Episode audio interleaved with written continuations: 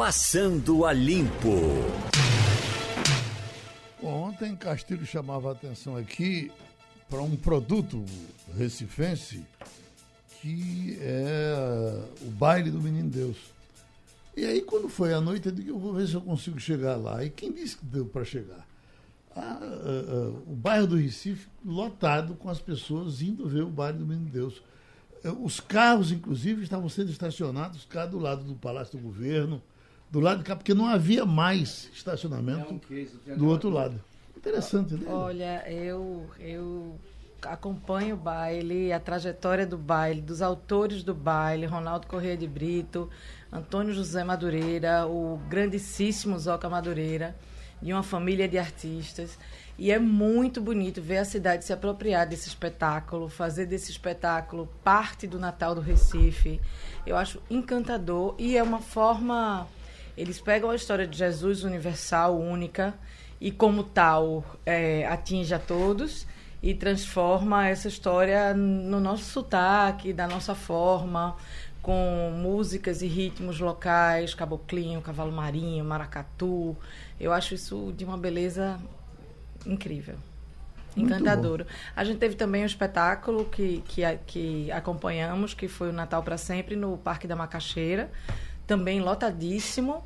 E acho, bacana isso, porque é uma festa de confraternização, de congraçamento, de encontros, e as pessoas ocuparem as ruas da cidade. É assim que a cidade fica mais segura, né? Uhum. Assim, na hora que a gente vai para a rua, deixa os nossos castelos e as nossas casas, os nossos cercadinhos, e as pessoas ocupam a rua, eu acho que isso tem um poder de transformar uma cidade e juntando isso ao poder da cultura, Geraldo. Isso era visto ontem à noite, as pessoas atravessando a ponte caminhando, porque elas tiveram que estacionar o carro longe, não é? e uma situação uh, tranquila. Uh, a, a, a, cidade foi pouco fantasiada esse ano. Você não tinha. O prédio da prefeitura, inclusive, que era um, uma coisa símbolo, não é? Não tive, não teve. Um, Tinha uma estrela, né, Geraldo? De cima a baixo, né? Que... A, a, Assembleia, nem me lembro, a Assembleia parece que também não, não, não, não não fantasiou. A Câmara de Vereadores, com certeza, não Tribunal botou. de Justiça. Tribunal de Justiça botou, o Palácio do Governo não botou também. É, tem ali né? na Praça da República algumas luzes. Ah, no caso da alfândega tem um é, enfeitezinho. aquele né? trechinho, né? aquele trechinho do, do, do, por trás do, do, da livraria, hoje livraria, aquele tá, tá, tá, bem bonito. A prefeitura priorizou aquele pedacinho, aquele caminho, e as pessoas correndo para lá para ver aquilo. Geraldo, me chamou a atenção uma reportagem da TV Globo quando mostrou várias capitais brasileiras decoradas para o Natal. O Recife não apareceu. Uhum.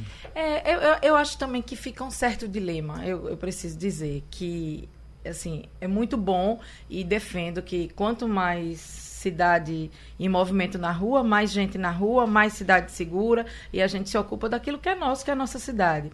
Por outro lado, Ivanildo, eu fico pensando que também tem uma crítica. Na hora que você enche a Gamenon de luz, aí o povo vai dizer, eita, não Mas tem não dinheiro para não saúde. Nenhum. Né? A Gamenon não tinha nada. A Gamenon, que anos atrás chegava a ser um corredor iluminado, não tinha absolutamente nada. Mostraram a floresta amazônica, não é? iluminada, um pedaço da floresta amazônica, mostraram Belém, mostraram São Luís, São Paulo, Rio Claro. Mas no Recife não tinha nada, nem, nem uma citação. E nós temos aqui uma televisão uma geradora TV Globo, né? Uhum. Agora nós tivemos, nós tínhamos, tivemos um certo também distanciamento das empresas privadas. Eu sempre, no, no, na noite de Natal, eu, minhas filhas pequenas, eu pegava para ir mostrar uh, os prédios fantasiados de, de, de, Natal. E o prédio da CELP era um dos mais. Muito bem decorado. Né? Presépio, né? Ali embaixo. Não, hoje botaram aqueles bonequinhos ali embaixo. Bonequinho, não. É. Jesus, José e Maria. Exato. E esqueceram da, da, da, da, luz. E a luz. A gente gosta de luz. Mas, né? Geraldo, veja só. Eu já perdi as contas de quantos anos nós já passamos aqui comentando a respeito da decoração natalina do Recife. E a decoração natalina foi diminuindo, foi diminuindo, até chegar a um ponto em que, pelo menos me parece, que o poder público resolveu economizar. E aí a situação ficou pior. Aí vieram as críticas à decoração e me parece que agora nós vamos ter que nos habituar à noite de Natal sem decoração natalina, pelo menos por parte do poder público, a não ser algumas empresas privadas, evidentemente, que fazem suas decorações de acordo com suas necessidades ou, o, o, de acordo com o que, o que pretende que pretende impactar em seus clientes. Mas em relação ao poder público, a gente não pode esperar mais nada. Ô, Geraldo, tem outro fato que chama a atenção, é que antigamente, antigamente não, há menos de, uma, de, de 10 anos atrás, você tinha várias praças do Recife adotadas por Sim. empresas privadas. Uhum. Sumiram. A Praça do Entroncamento, que é o Nordeste adotou, era muito bem cuidada. Né? Você ah, tinha isso. a Praça... Passei, passei ontem lá, estava enorme vazio. A Praça F Pessoa de Queiroz, em homenagem ao Dudu Pessoa de Queiroz, ali no Parnamirim, era mantida pelo bom preço. Não tem mais. Uhum. Quer dizer, você, a Praça de Casa Forte era um hospital que tinha lá perto deixou de o hospital sumiu, alguém assumiu do lugar do hospital, mas não adotou a praça. É, veja, a gente vive de fato um momento mais duro, mais difícil. É, tem iniciativas isoladas. O poder público municipal, no caso do Recife, por sua vez, tenta terceirizar esse enfeite, premiando a rua mais enfeitada, premiando é, ontem a gente mostrou no, no Jornal da Noite, da TV Jornal, no Povo na TV, uma iniciativa de um morador do Sancho, que ele enche a casa. Ele disse que começou na calçada e a calçada foi ficando pequena, mas a iniciativa dele, né? Ele gosta e, e vai aumentando. E hum. outra, Ciro, foi em, em São Lourenço mostrar um presépio muito que há mais de 30 anos é montado com muito cuidado, muito zelo. Então, assim, permanecem as iniciativas no caso, particulares. No, no, no, caso da adoção de praças, havia um desconto no IPTU. Uhum. Né? Então, as, as, empresas não eram, não faziam aquilo de graça, não, tinha uma compensação. Mas nem isso está havendo mais. Agora, é bom lembrar que decoração natalina tem custos. Tem custo de energia elétrica, tem custo de material, tem custo de contratação de profissional para elaborar um projeto bacana. Né? E, e vem aquele questionamento. Bom, Final de ano a gente encontra milhares de pessoas, famílias nas ruas, às vezes sem ter um lugar onde morar, pedindo né, ajuda. Aí vem aquele questionamento: no lugar de investir numa decoração natalina, não seria melhor atender essas pessoas que estão nas ruas Essas necessitadas? pessoas não foram atendidas também. É, então, elas, estavam, não foram, elas é. estavam na rua, do Sim, mas se houvesse. É. O que eu estou dizendo é o seguinte: se houvesse, imagina o Recife com a decoração espetacular agora. É, eu até acho, Geraldo, que, que a iniciativa privada, o cidadão, ele se preocupou com essa pessoa da rua. A prefeitura acabou de inaugurar um albergue e também um, um, restaurante, um né? restaurante popular, né? É, para atender essas pessoas. Mas eu acho que o que prevaleceu, não sei se foi o meu ciclo de amizades, não sei se foi a minha visão, e perdão se for, para a gente não estar tá reverberando só o que é nosso, mas houve, eu acho que, uma corrente solidária né, de pessoas que foram às ruas, que alimentaram quem estava nas ruas, que por outro lado acaba gerando, aí você vai, gera gente que não vive naquele lugar, por exemplo, eu passo pelo canal da Jequitinhonha todos os dias, e as pessoas não vivem ali mas uhum. elas vão para ali para nesse período uhum. receber a doação mesmo no caso é. de Santa Rita acontece é. né, as famílias vão para a rua enfim infelizmente a gente ainda tem família que depende de doação ou espera essa doação para ter um Natal melhor vamos relaxar um pouco com os gastos porque tudo na vida tem gastos sempre que a prefeitura quis fazer fez já fez inclusive com com papeizinhos, com aquele tra trabalho de Zé Pimentel, que foi até Eita, criticado foi, naquele aquele tempo. Foi né? bem, Ali foi quando começou foi a economizar. digamos que foi marcante. Uma estrela natalina colocada, por exemplo, na, no prédio da prefeitura, Sim. não ia assustar ninguém. No Palácio do Governo, como sempre foi colocado, não ia mexer com nada. Geraldo, você. O Palácio da Justiça botou. Você faz o orçamento no começo do ano exatamente para vender essas coisas. É. Não é? Você faz uma coisa. Se eu vou gastar X com, com a decoração natalina e está no meu orçamento Está aquele gasto pre, previsto. Né? E, e, o dinheiro deve estar tá lá reservado para isso. E nós estamos falando de uma cidade que é uma das mais bonitas do mundo, que é Recife. Recife é muito bonito. Ele só precisa de uma de uma arrumadinha, né? E a gente, é muito, uma arrumadinha. A gente é fica reclamando, né, que, que o Recife não atrai turistas, não faz por onde atrair. O cara chega de São Paulo, vai para vou para Pernambuco, vai para Recife, não vem para Recife, ele desce no aeroporto, pega um transfer e vai embora para o Litoral Sul, para o resort do Litoral Sul. É. Então a cidade não prende as pessoas. E quando tem a oportunidade de se tornar mais agradável e mais bonita, deixa passar. Eu não conheço, mas ouvi muitos elogios ao Natal de Garanhões. Sim, né, que está se firmando como Sim, uma coisa é, poderosa. Cada vez mais forte. E, e ouvi de uma pessoa que esteve em Gramado dizendo município... achei melhor do que Gramado. Não sei e, se olha, houve um exagero ah, aí. eu acho que é exagero. É, é de, mas é, sabe o que é? Ela alegou que Excesso tinha... de bairrismo. Não, ela alegou que tinha muito muito, é uma amiga muito próxima, que ela alegou que tem muito pega turista, em, que os espetáculos públicos gratuitos no meio da rua, eles são muito bons e muito bem feitos. E ela foi para três espetáculos particulares, que são caríssimos, que são 300 reais por pessoa, é, é um negócio bem pesadinho. E aí diz que é um pega turista total, é assim, quer reproduzir espetáculo da Disney e não, não consegue, não chega. Mas eu, a- eu estive não, na- não estive em nenhum dos lá, dois. Eu estive no. De, de- de- a rádio transmitiu. Sim. Eu- nós fomos chamados para fazer o evento que já tinha começado, começou bem mais cedo. E é tido pela prefeitura não como uma despesa com luz, é como um investimento. Como um investimento. E, e é investimento. Um investimento. E o povo está indo para lá. Mas há- mas há uma diferença. Geraldo, muito Hotéis grande. lotados. Mas há uma diferença muito grande aí. A gente está falando da decoração natalina por decoração natalina. Garanhuns está fazendo, está construindo um evento que tem tudo para ser um dos maiores eventos natalinos do Brasil. É um evento voltado para o setor do turismo. Então, o município está fazendo um investimento muito bom, um investimento muito seguro, que já está, segundo o prefeito, dando retorno e que tem tudo para crescer. Ainda não é uma gramado, mas tem tudo para ser. É, outro, outro problema que Tem Garanhuns pra ser. enfrenta também, Wagner, é falta de leitos.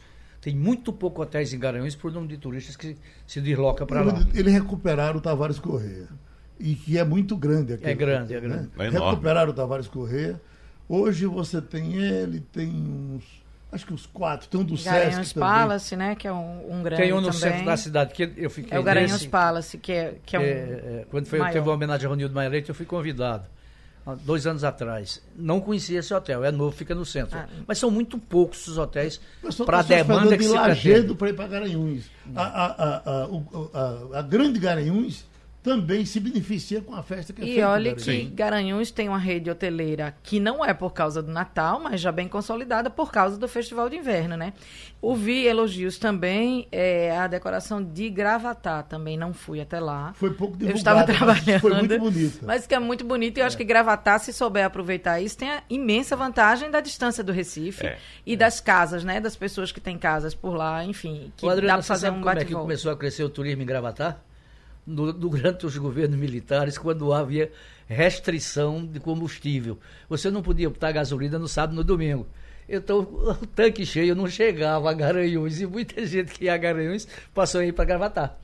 E como pa- parece brincadeira, mas é verdade. Foi feito um estudo mostrando isso. Que muitas pessoas que pretendiam comprar terreno e construir uma casa de veraneio em Gravatar, em Garanhuns, Garanhuns. fizeram em Gravatar. E Gravatar começou a crescer daí. Ô, Geraldo, agora em relação a essa, essa polêmica que acabamos de criar aqui, uma comparação entre Garanhuns e Gravatá, bom que se diga que há muitos exemplos dados por é, Ga- Garanhuns e Gramado, melhor dizendo, muitos exemplos dados por Gramado. E são cultura, ou, ou é uma cultura que nós precisamos modificar aqui, achar que tudo tem que ser obrigação do poder público. Então, a prefeitura chega, tem que bancar tudo. Não. Se você observar direitinho Gramado, Gramado hoje é um espaço, evidentemente, que tem a ação do poder público, naquele espaço público, onde tem o Natal Luz de Gramado. Mas se você observar direitinho, 90% das atrações de Gramado são parques temáticos.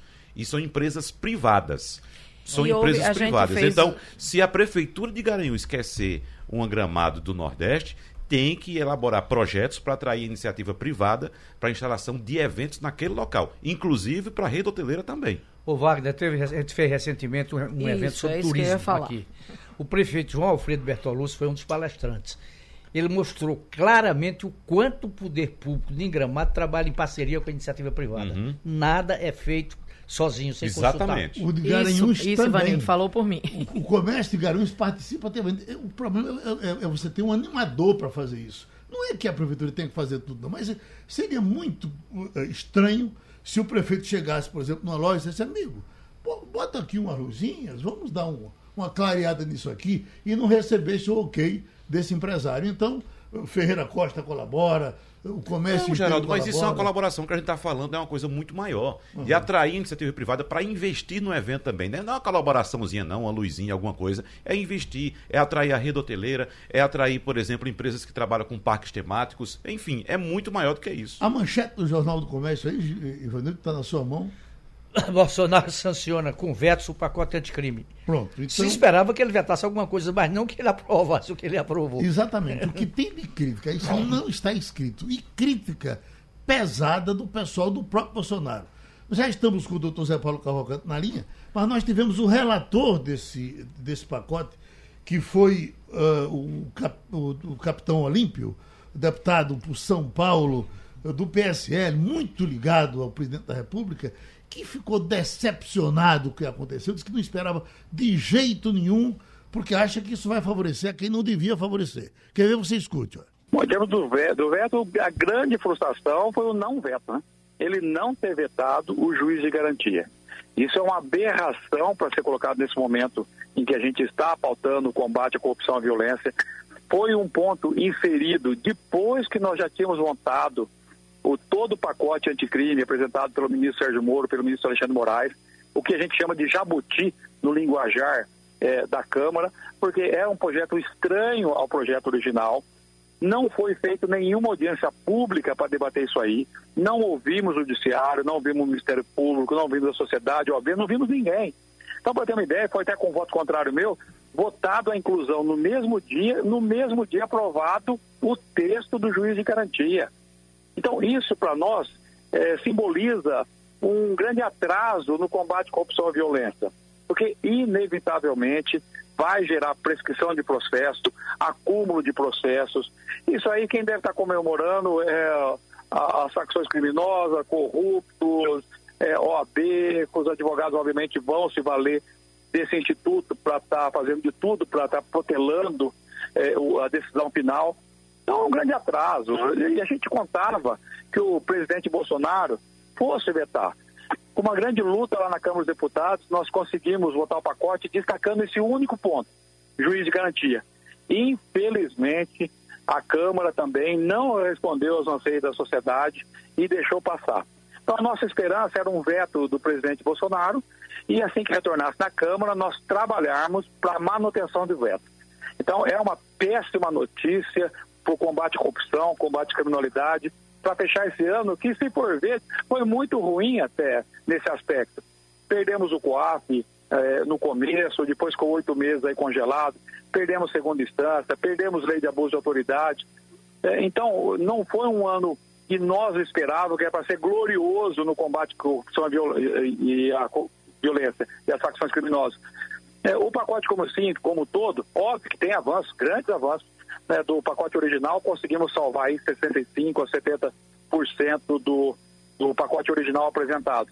O que tem do tabuleiro político, né, é que se, há que se considerar um, um, avanço em várias áreas e o ponto que nós ficou, de fora a gente tenta recuperar no ano que vem. Mas uh, nós não contávamos, em hipótese alguma, com a inclusão desse juiz de garantia. Para nós, um prejuízo é, muito grande. Eu falo com o presidente da Frente Parlamentar de Segurança na Câmara, presidente da Comissão de Segurança, além de ter sido relator desse pacote. É uma, uma decepção.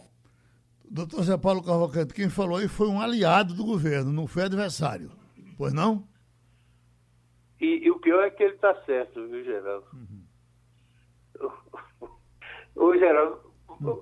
vamos começar do começo.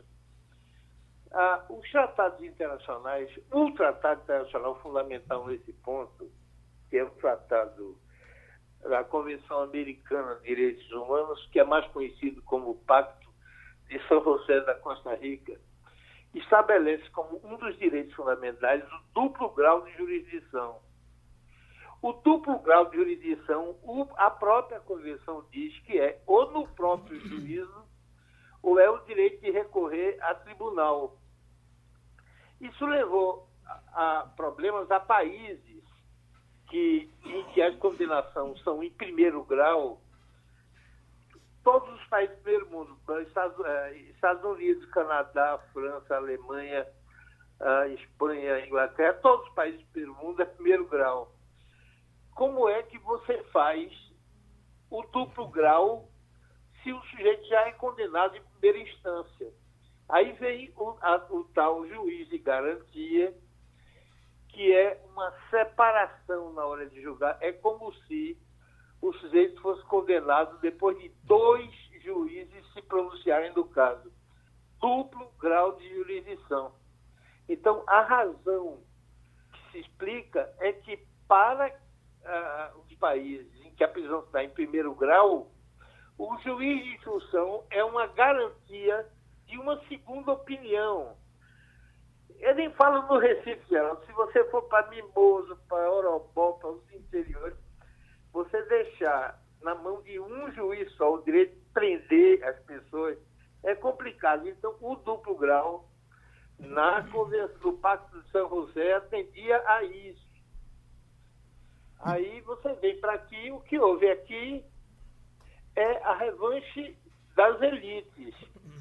O, o Geraldo é impossível não considerar que o projeto foi apresentado pelo deputado Paulo Pimenta, do PT. Todo mundo sabe, todo mundo conhece. Quer dizer, o, o Paulo Pimenta e o partido dele tem estão atolados até os, o, o, joelho nessa, nesse sistema de corrupção ampla. E nesse caso específico agora deu-se essa união. Per, perdão, Geraldo, mas é legítimo supor isso. Ah, o fato de que o filho está metido com nessas investigações terá contribuído para Bolsonaro se unir ao PT nessa pequena tragédia. Talvez seja conveniente, eu estou falando demais, falar um pouco dos números, viu, Geraldo? Uhum. Era interessante falar. Uh, doutor Zé Paulo, a Folha de São Paulo diz que teve acesso a um parecer entregue pelo Ministério da Justiça ao Palácio do Planalto em que foram recomendados vetos para 20 temas do texto aprovado pelo Congresso. O Ministério sugeria, segundo a Folha, a derrubada de 38 dispositivos, considerando parágrafos, incisos e artigos. Aí, o presidente da República atendeu de forma integral a apenas quatro sugestões e uma quinta de forma parcial. Depois, é, evidentemente, respondendo às críticas e se colocando em relação ao, ao, aos vetos, o presidente disse que não pode sempre dizer não ao Congresso e lembrou que, mesmo que impusesse mais vetos, esses vetos poderiam ser derrubados. Eu pergunto ao senhor: não houve uma certa inocência, não, na apresentação desse projeto? Veja só, temos membros do Legislativo, como o senhor citou, alguns membros agora, inclusive, que estão, evidentemente, interessados em se proteger simplesmente. O, o, o Wagner, inocência em Paulo Pimenta, inocente. Não, eu estou falando a inocência de quem apresentou o projeto, no caso o governo, ou no caso o ministro da Justiça, Sérgio Moro, em querer que é, é, as posições que ele colocou, as propostas que foram feitas nesse projeto, fossem completamente aprovadas, integralmente aprovadas, melhor dizendo. Ou que fosse aprovadas integralmente ou parcialmente isso é do jogo democrático. A reforma da Previdência foi apresentada por inteiro e uma parte relevante foi aprovada, outra não foi. O pacote anticrime devia se esperar a mesma coisa, que uma parte importante fosse aprovada e outras não. Mas vem o Paulo Pimenta do PT e enfia um juiz de garantia, cujo resultado prático vai ser vai ser uma a farra do, da, da, da, da, impunidade e a alegria dos corruptos, Wagner. Hum. Ô, ô, Wagner, só para você ter uma ideia, o Brasil, Wagner, tem mil, 18.100 juízes. A previsão da UCLJ é que seja necessário criar 4.400 novas vagas. Das, eh, das 2.700 comarcas da justiça estadual, 1.080, quase metade, estão, só tem um juiz ou estão vagas. Não pode funcionar sem dois juízes. Você tem, sabe qual é calculado pelo CNJ o custo de um juiz estadual para o Brasil? R$ 47.400. Teriam que ser contratados 1.800 juízes. Ainda tem que fazer concurso, essa coisa toda. Se você chegar no artigo 3 desse pacote de crime, você vai ver o, qual é o papel do juiz de garantia. O processo não anda sem ele. Não anda sem ele. O sujeito não vai ser preso sem ele. E se for preso, só pode passar 15 dias, porque vai ter depois que ser libertado. Quer dizer, é, é uma farra dos, dos réus e dos possíveis réus com, com, em cima de nós, o que é lamentável, aí o Major tem toda a razão, é inconcebível que o presidente tenha tido a, a fraqueza de, de não vetar. a minha opinião pessoal, o papel do filho interferiu nisso.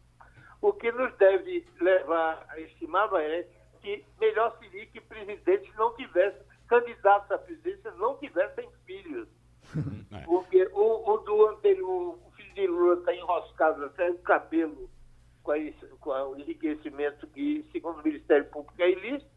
E o do presidente leva a que o Brasil sofra com o juiz de instrução só para proteger o filhote. É muito ruim isso. É Exatamente. É só para complementar, é aí que reside a inocência que eu citei, ou seja, a inocência do Ministério da Justiça ou do ministro Sérgio Moro em querer que esse pacote fosse aprovado como ele propôs, Não, como ele imaginou. Mas, mas, mas Wagner, isso foi, isso foi uma, uma jabuticaba proposta pelo Paulo Pimenta no finzinho. Isso nunca teve no projeto.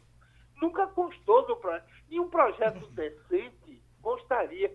Ora, Wagner, dos países que eu conheço, eu só conheço esse juiz em, em, em três, que são Estados Unidos, França e Itália. É possível que haja outros países, eu não, não estudei esse assunto desses outros países. Só tem três, quer dizer, não é uma coisa comum no resto do mundo. Aí por, e países de primeiro mundo que tem estrutura. Aí você vem para o Brasil, que não tem estrutura para nada, e monta uma operação dessas, isso é um horror.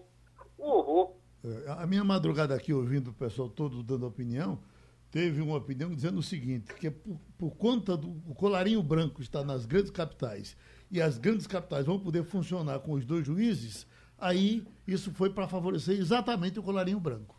E, e note, Geraldo, que no projeto, quer dizer, agora não é projeto, que já não foi vetado, vai ser lei, esse projeto não se aplica aos crimes de menor potencial ofensivo.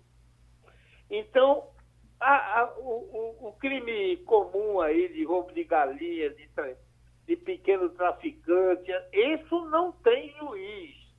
O que tem juiz são os grandes crimes, os assassinatos, os, os, a corrupção, o tráfico de influência, ela vai. Esse sim, porque os pequenos estão expressamente excluídos, Geraldo, a linha 15 do processo.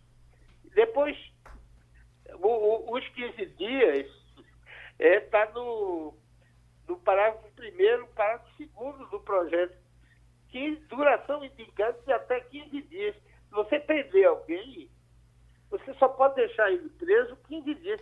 Eduardo Cunha passou mais de dois anos preso, Geraldo. Uhum. Mais de dois anos, Eduardo Cunha. Agora não, agora é 15, 15 dias. E o pior não é isso, não. Você faz todo o processo, é ele quem pode dar, dar habeas corpus, etc., mas o processo. Entrega o pacote pronto para o sujeito julgar. Às vezes tem um pacote com milhares e milhares de folhas. Se o juiz achar que tem uma coisa mal instruída e quiser completar a instrução, só pode fazer isso em 10 dias, Geraldo. 10 uhum. dias. Se passar 10 dias, não pode mais pedir complemento nenhum. Se tiver uma perícia mal feita, e ele só descobrir isso 11 dias depois, acabou, não pode mais pedir uma nova perícia. Quer dizer, um... e como é que vai funcionar? Geraldo é pior ainda porque quem conduz a garantia não é o juiz da comarca. Então você tem, você tem, se a comarca tiver a, a instrução feita por um juiz de outra comarca, ou seja, se você tiver que prender preventivamente, o sujeito estuprou e matou uma menina, se tiver que prender, o juiz tá, pode ter que esperar que venha um outro juiz de outra comarca para decidir se o sujeito vai preso. Uhum. Todas investigações vão depender do juiz, que às vezes não está na comarca, está em outra comarca. O que é que se ganha com isso no combate à criminalidade? Então, eu não tenho nenhuma dúvida de que o que está acontecendo é que os réus e os processados em geral, réus não, porque esses, esses não se beneficiam. Mas quem se beneficia é, são os investigados e os processados que ainda não viraram réus que é boa parte do Congresso Nacional e, e um filho do presidente. Vamos dizer como as coisas são. Adriana... É uma situação lastimável. Adriana Vitor. Bom dia, Zé Paulo. É, tem uma questão, enfim, a, na prática, a lei anti, anticrime entra em vigor no dia 23 de janeiro do ano que vem. É a data onde, quando começam a valer os pontos sancionados e os trechos vetados, se derrubados pelo Congresso, entram em vigor posteri posteriormente. Eu queria saber de você sua opinião sobre. É, há quem diga que houve uma ingerência, uma interferência muito grave é, do Poder Legislativo é, em questões do Poder Judiciário. Se você concorda com isso e que tipo de. E eu acho que sim, por tudo que você já falou até agora, e, e, e, que tipo de consequências isso pode ter, se é que pode ter, se o judiciário pode, de alguma forma, é, atrapalhar esse segmento. Adriana, em primeiro lugar, a lei do artigo 20, 30 dias após a sua publicação. Então, como ainda não houve apreciação dos vetos, a lei ainda não foi editada. A minha sensação é que a apreciação dos vetos só vai ocorrer em fevereiro, quando, quando o Congresso voltar a atuar. Portanto, depois de os vetos serem mantidos ou derrubados, é que a, a, a lei, projeto de lei vai à sanção do presidente e a partir da decisão dele, da assinatura, a partir da publicação do Diário Oficial é 30 dias. Então, na minha cabeça, entra em vigor entre março e abril desse ano, só para o ouvinte ficar mais esclarecido. E é claro que a interferência do Congresso, do Poder Legislativo, no Judiciário. Porque, porque o que houve no Brasil foi uma coisa que não, não dificilmente haverá, Adriana, que é, que é um pequeno núcleo desafiar todas as elites do poder e prender uma montanha de gente, inclusive boa parte dos empresários corruptos e dos políticos corruptos mais importantes do Brasil. Isso não pode acontecer na cabeça do Congresso Nacional. Então, o Congresso vem pouco a pouco estabelecendo limites a isso e interfere diretamente nisso. Ninguém foi ouvido, nem o CNJ foi ouvido. O Paulo Mendes apresenta a sua emenda. No mesmo dia, o projeto é aprovado em plenário, sem uma conversa com ninguém. Nós, a sociedade não pode nem emitir opinião, porque no dia em que o projeto é apresentado, a emenda é aprovada, você já tem um fato consumado. A gente que escreve jornal não teve nem a chance de escrever no jornal a nossa opinião foi uma coisa escondida, arrumada. O que ninguém esperava é que era a preocupação em salvar seu filhote levasse o presidente a não vetar. É muito ruim para o país, isso é muito ruim. Ivanildo Sampaio. Bom dia, doutor Zé Paulo. É, a gente não escutou até agora qualquer pronunciamento do Poder Judiciário sobre esse fato, sobre a criação do juiz de garantia. Já, já teve, a, a, os magistrados se pronunciaram ontem, disseram uma nota. Falaram ontem, foi. A falar, ah, estão, eu não tinha escutado estão o querendo, Toffoli, Estão nem... revoltados também, achando que, que é impraticável para o Brasil no momento presente. Mas o, o, projeto correu folgado no Congresso sem que o, o Poder Judiciário se manifestasse. Eu acho que eles tinham tanta certeza que Bolsonaro ia vetar é. que não se preocuparam com isso. Não Ou... parece, é essa coisa que a Adriana é, acabou de perguntar para o senhor, foi essa. Não seria estranho para o Poder Judiciário essa, essa jabuticaba que foi colocada para o presidente terminar sancionando? O, o estranho é o presidente não ter vetado. Que o Paulo Pimenta está presente e de manhã e o Congresso aprove de tarde, não, não, o que estava sendo debatido na imprensa era o zum-zum, era o risco que isso pudesse acontecer. A proposta foi feita de manhã, votada de tarde. Quem lê o artigo 3b do novo Código de Processo Penal, que o Código é de 41, foi aprovado por um decreto-lei. Mas esse projeto muda o Código de Processo Penal e a nomenclatura dele é artigo 3b. Quem lê, Ivanildo, vai levar um susto em relação ao poder desse juiz receber a prisão, o auto de prisão, zelar pelos direitos de preso e instaurar a investigação criminal, decidir sobre requerimento de prisão provisória, prorrogar a prisão, produção antecipada de prova, prorrogar prazo de instrução, trancamento em inquérito penal, trancamento, tem o poder. Se ele trancar, o juiz da comarca não vai nem receber a promessa. E o sujeito tem o direito de trancar. E como, bom, requisitar documentos, decidir, inter, decidir interceptação telefônica, você precisa desesperadamente interceptar o telefone. Não pode. Porque se não tiver o juiz na vara, tem que esperar o juiz de outra comarca que apareça. O, quebrar os sigilos, busca, busca apreensão domiciliar, acesso a informações. Outro meio, habeas corpus. Quem julga o habeas corpus não é o juiz da natural, é esse juiz de garantia. Renúncia ou queixa. Permitir, essa é uma coisa incrível, artigo 15, a linha 15 garantir o acesso a todos os elementos informativos de prova produzida no âmbito da investigação criminal. Não é depois que o processo está instalado, não. Ainda durante a fase de instrução, ainda antes, é que não é instrução, não. Ainda durante a fase preparatória, sob cuidado do juiz de garantia, aí você vê na linha 15 o réu, ou o possível réu investigado, tem direito de ter acesso na mesma hora a todas as provas produzidas.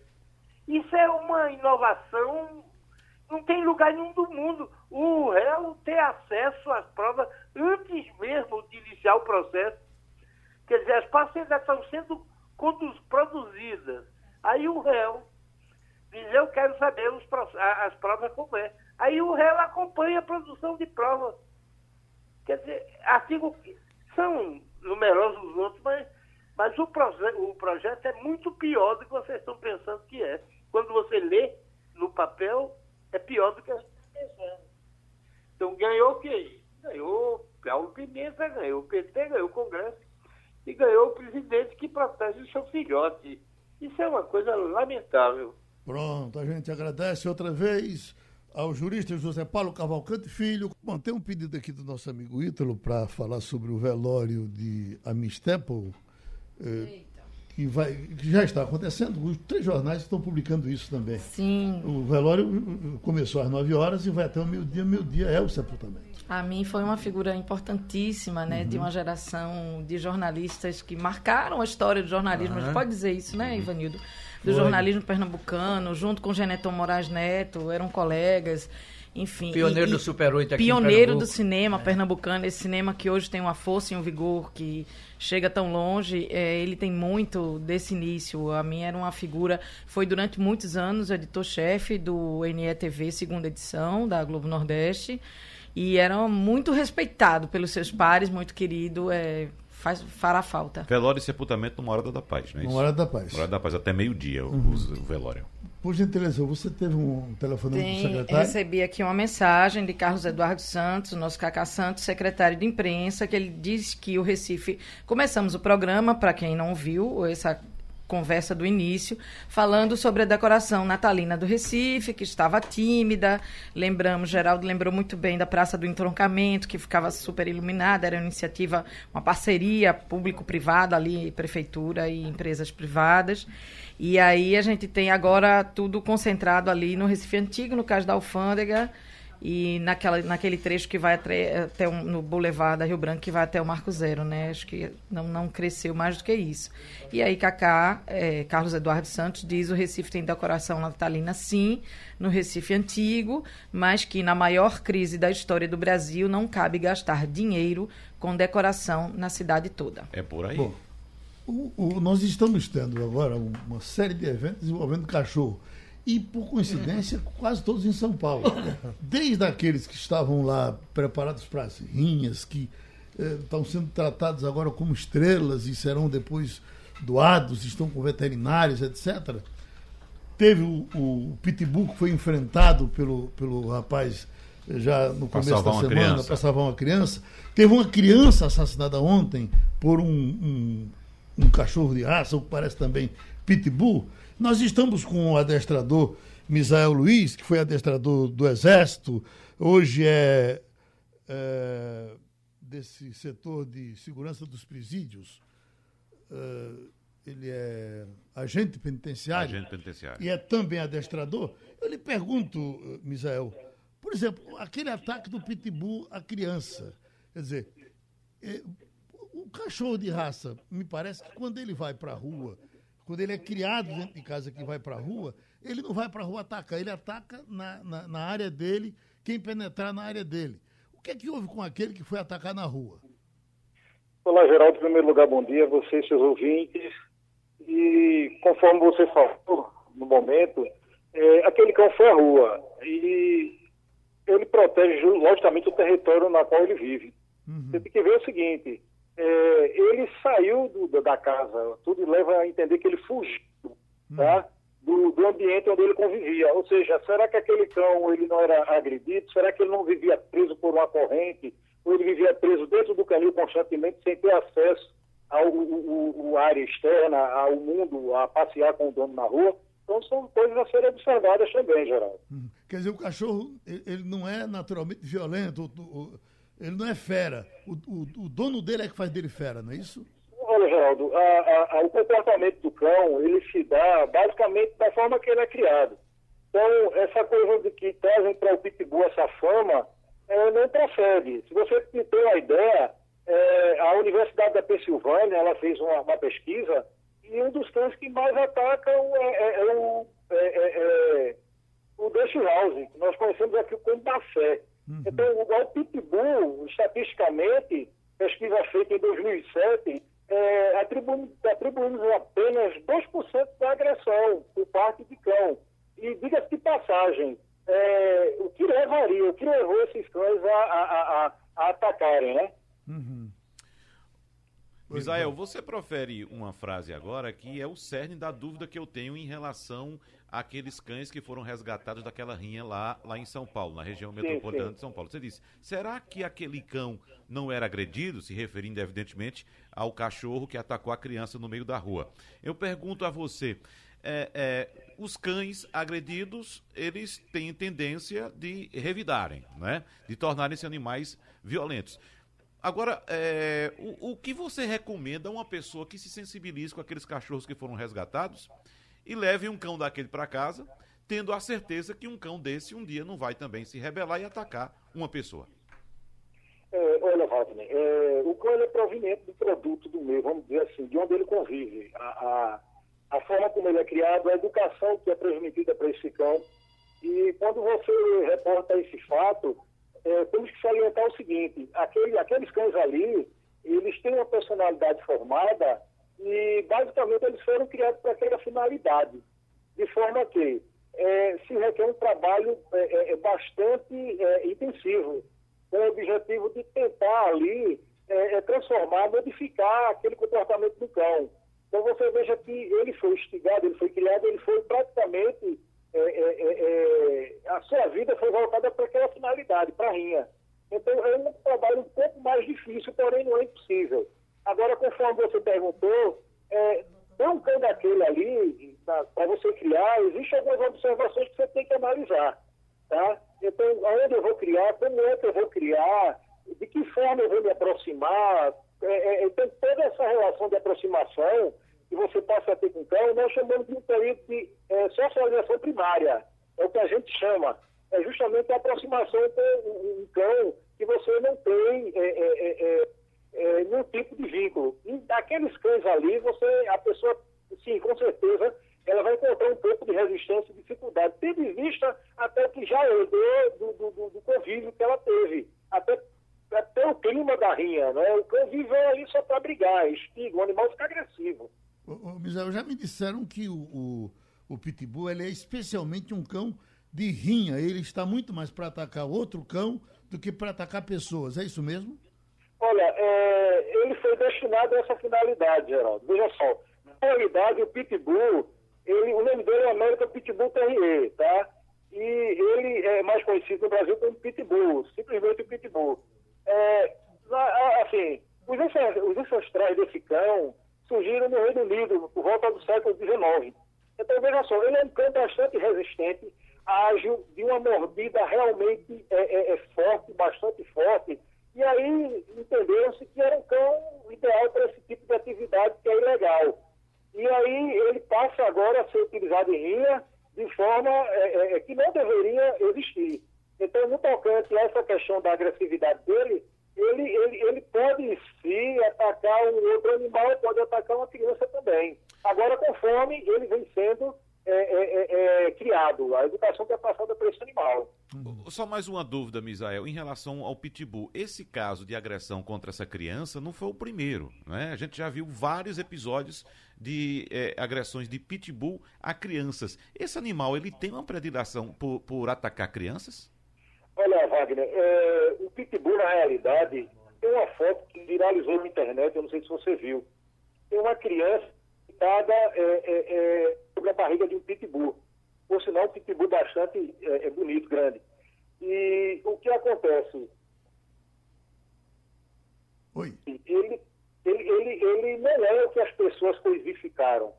Então, o pitbull ele é um cão dócil, tanto estatísticas não é grandes, Brasil, ela não decorre só do pitbull, vai mais além. As menores. Olha, nós perdemos.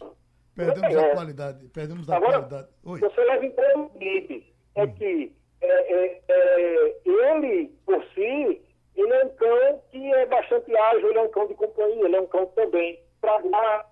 E, e considerando-se o seguinte, ele, ele tem esse comportamento exclusivo, mas não é para agredir. Ou seja, infelizmente, os de pelotão usam isso como forma para limitar o cão a externar esse comportamento.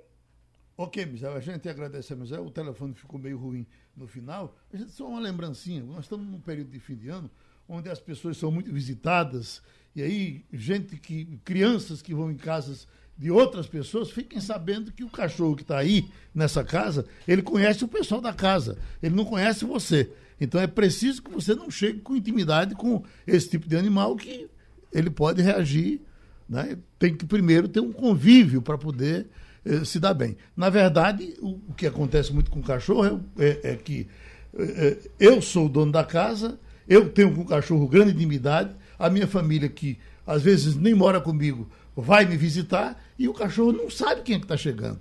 Então, na verdade, ele ataca e isso é perigoso, especialmente nesses tempos. Uma pesquisa feita nos Estados Unidos, divulgada hoje, com relação a Papai Noel e as crianças. As crianças, o menino quando chega a oito anos de idade, ele já tem a absoluta noção do que é o mundo. Eu não sei se era assim antigamente, hoje é assim. E eh, eh, a primeira decepção dele com os pais é com essa história do Papai Noel, eh, que ele, Que não existe. que ele, que ele com oito anos descobre que não existe, aí diz, ó, papai mentiu para mim, mamãe mentiu para mim. Geraldo, Isso é depois que de uma inventaram a americana. internet, as crianças com 4 anos já sabem que o Papai Noel não existe mais. Veja, a gente fica no- sem, sem saída. Ontem eu, vi, ontem eu vi da minha filha dizendo assim: você acabou com as minhas ilusões. Porque eu nunca alimentei, eu sempre deixava a dúvida. Legal, a fantasia bacana. Mas ela dizia: foi Papai Noel que trouxe? E aí eu perguntava: o que, que você acha? Você acha que foi? Para criar nela uma reflexão. Tem pais que fazem diferente, que dizem que foi Papai Noel e que deixou, enfim. Olha, é, aí eu disse, culpa, essa coisa que não larga a mãe, né? É a mãe e ela não responsabiliza o pai, não. É a mãe que acabou com as ilusões. Por falar em, em bicho perigoso, olha aqui, em delação frustrada, Cunha citou 120 políticos e arrecadação milionária.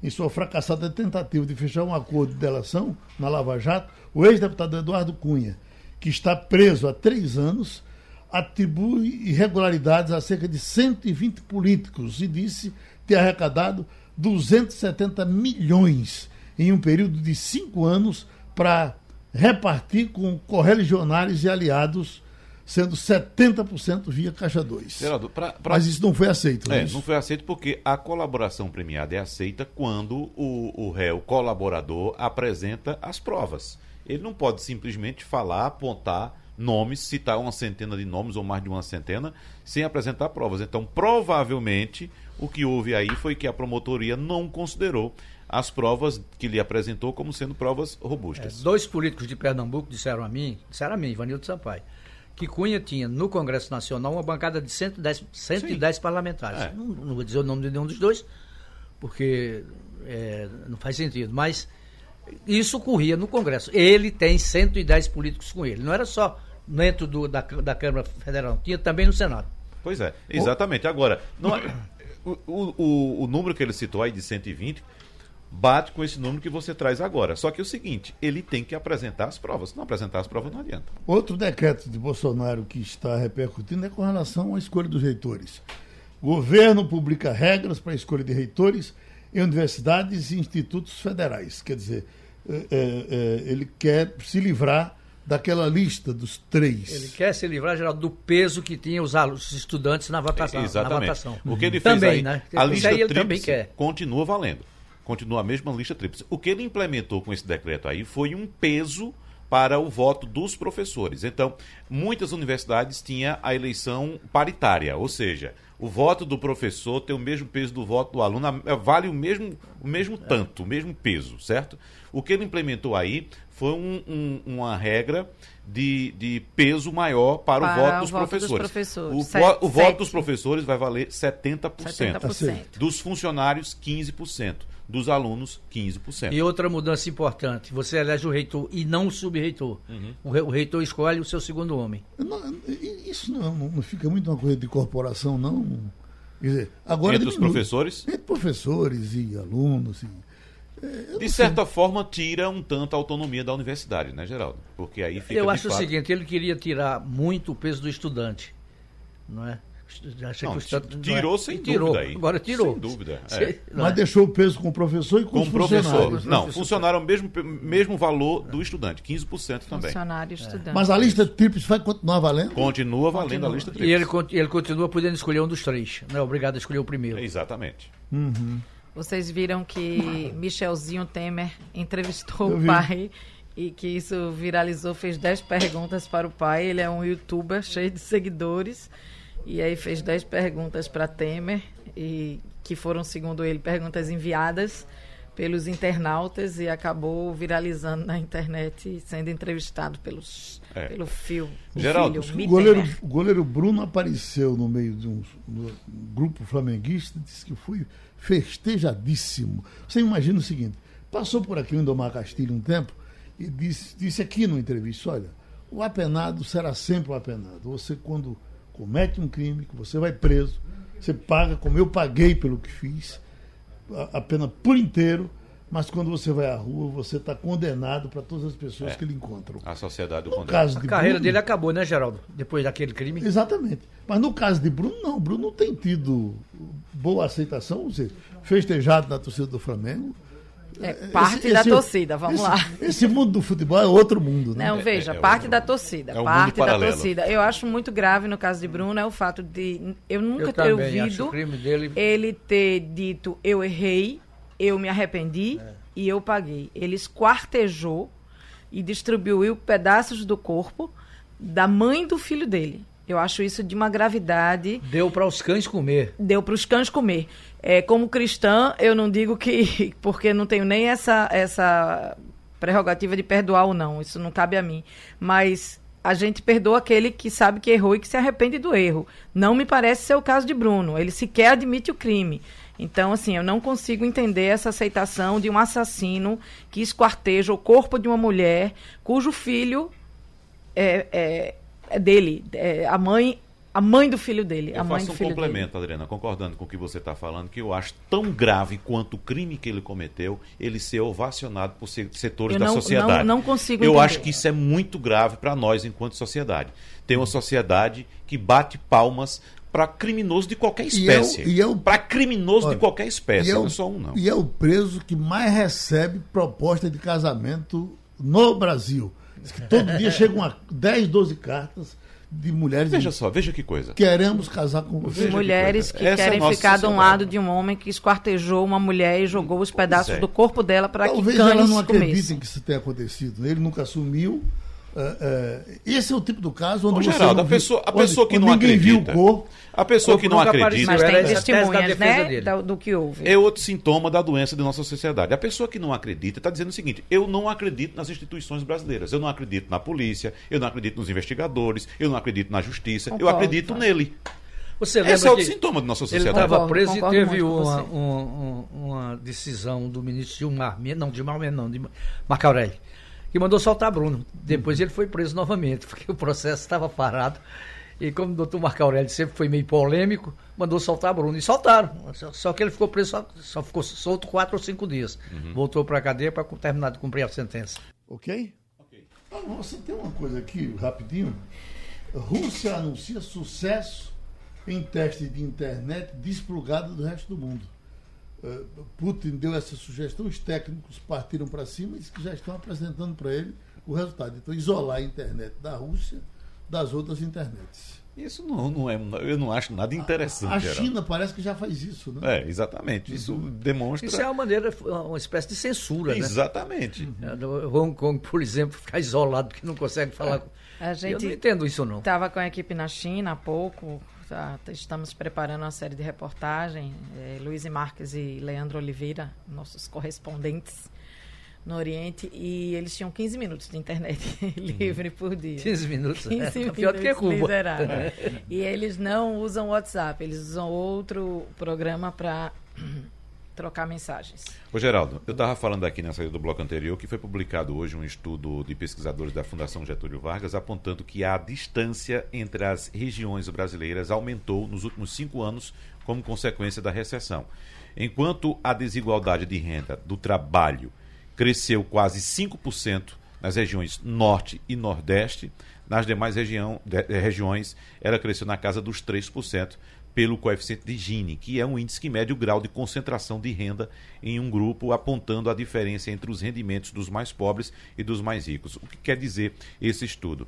Que durante esse período de recessão, de crise de 2014 até 2017, houve uma concentração de renda maior nas mãos daqueles mais ricos e os pobres ficaram mais pobres. Resumidamente, é isso. Então, por exemplo, na região Nordeste, todos os estados apresentaram uma piora, eh, com exceção do estado de Pernambuco, que houve uma leve melhora uh, nessa igualdade, digamos assim, ou seja, reduziu a desigualdade. Porém, todos os outros estados tiveram uma piora. Não houve melhora uh, em, em um número significativo de estados, e o que a gente observa é que, por exemplo, estados mais ricos mantiveram sua posição de uma igualdade de renda um pouco mais aceitável. Isso deve ser esclarecido com mais precisão no próximo ano. Vai ter um censo geral, né? Isso. O IBGE vai fazer censo geral, uhum. licenciamento geral. E aí vai detectar quantos somos nós, como crescemos, qual é a renda da família, enfim, vai ficar isso muito claro, desde que o IBGE receba o dinheiro que precisa, porque o governo andou cortando aí parte da verba que deveria ser dedicada ao censo geral. No Sudeste, o único estado que teve uma piora, qual foi? Rio de Janeiro. Uhum. Rio de Janeiro. Os outros mantiveram o patamar. Espírito Santo, Minas Gerais e São Paulo mantiveram um, o mesmo patamar. Antes de encerrar, Geraldo, um assunto bem mais leve desse mundo da internet é a foto publicada, não sei se vocês viram, por Tabata Amaral, deputada, e ela aparece na comunidade onde ela cresceu e o deputado federal João Campos, do PSB, filho de Eduardo Campos, aparece na foto com ela. Tomando conta do grupo. E aí há, um, havia uma, há uma especulação, ele acabou um relacionamento, ia casar, é, e, e sempre disseram que os dois estariam namorando, não tem confirmação de namoro, mas ela coloca aqui na foto Hoje é dia de celebrar a vida com quem amamos, que o Natal seja repleto de abraços apertados e muita luz. Um feliz e abençoado Natal para todos vocês. E ela está com mais duas, quatro pessoas e João Campos. Agora, os nomes, eh, novamente, sai aquela relação de nomes mais usados no Brasil durante o ano daqui da mesa nenhum de nós está sendo premiado com isso. Não tem nenhum Ivanil, não tem nenhum Wagner. Se tivesse essa pesquisa, não merecia Não tem fé. nenhum Geraldo, eu pensei que tivesse talvez Adriana, que é o nome que continua. Geraldo, muito bem. Interessante, Geraldo, que tem um nome que desapareceu. Adriana foi o nome da moda, não tem mais não. É, um nome que desapareceu, que pelo menos na minha infância existiam alguns nomes desse. Uhum. Cícero. Cícero. Não é. conheço. Por causa do só padre tem, Cícero, né? Pois é, mas a gente não tem mais aqui uma criança eu, batizada Eu conheço uma família que todos os homens têm Cícero no nome, são é. uma família de 12 filhos, uhum. todos têm Cícero no nome, todas têm Cícero Mas são de nome. que década? São de que época? São. Se for do Juazeiro, ainda hoje tem. Ainda hoje tem? São daqui do Recife, é, são de, de, da Mata Sul. Olha, mas, Sim, mas de que década? Então, o nome que ficou fora de moda e voltou. É, tem muitas Estou falando de hoje, hoje é, não tem hoje mais. Hoje tem um nome que teve durante muito tempo fora de moda e que voltou. Eu conheço várias crianças com esse nome, Bento. Bento, por conta sim. do Papa Bento XVI, né? É, voltou muito Joaquim, que era o nome desaparecido. É, Joaquim partir- voltou, A de partir de Angélica com o filho.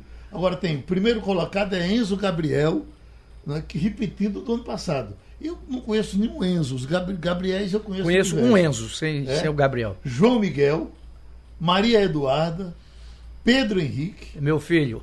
Maria Clara, Maria Clara, Tem minha demais, filha. Maria. Maria Cecília, Maria Júlia, Miguel, Miguel Puro, Miguel, Miguel. tem muito também. Maria Luísa, Uhum. Arthur, Ana Clara, Maria Alice, são esses. Maria Luísa deve ser por causa de Maria Luísa Borges, né? tá Agora, agora veja como é curioso. O nome da minha filha, que é Maria Clara, é o mesmo nome da minha avó, que nasceu em 1909. Não está mais aqui, mas nasceu era- em 1909. Já era, sua avó já era adiantada. Ela chamava-se Maria Clara. Então, a- a- o- acho que se Ana Clara, repete, minha né? Os Maria, nomes- principalmente, a mãe de, Deus, saíram de de Jesus. moda, né? Eles Não. permanecem em todo canto, né? Talvez aí tenha botado Clara para adoçar um pouco, para não ficar Santa também Clara. tão quadrado, né? Terminou o Passando a Limpo. Passando a Limpo.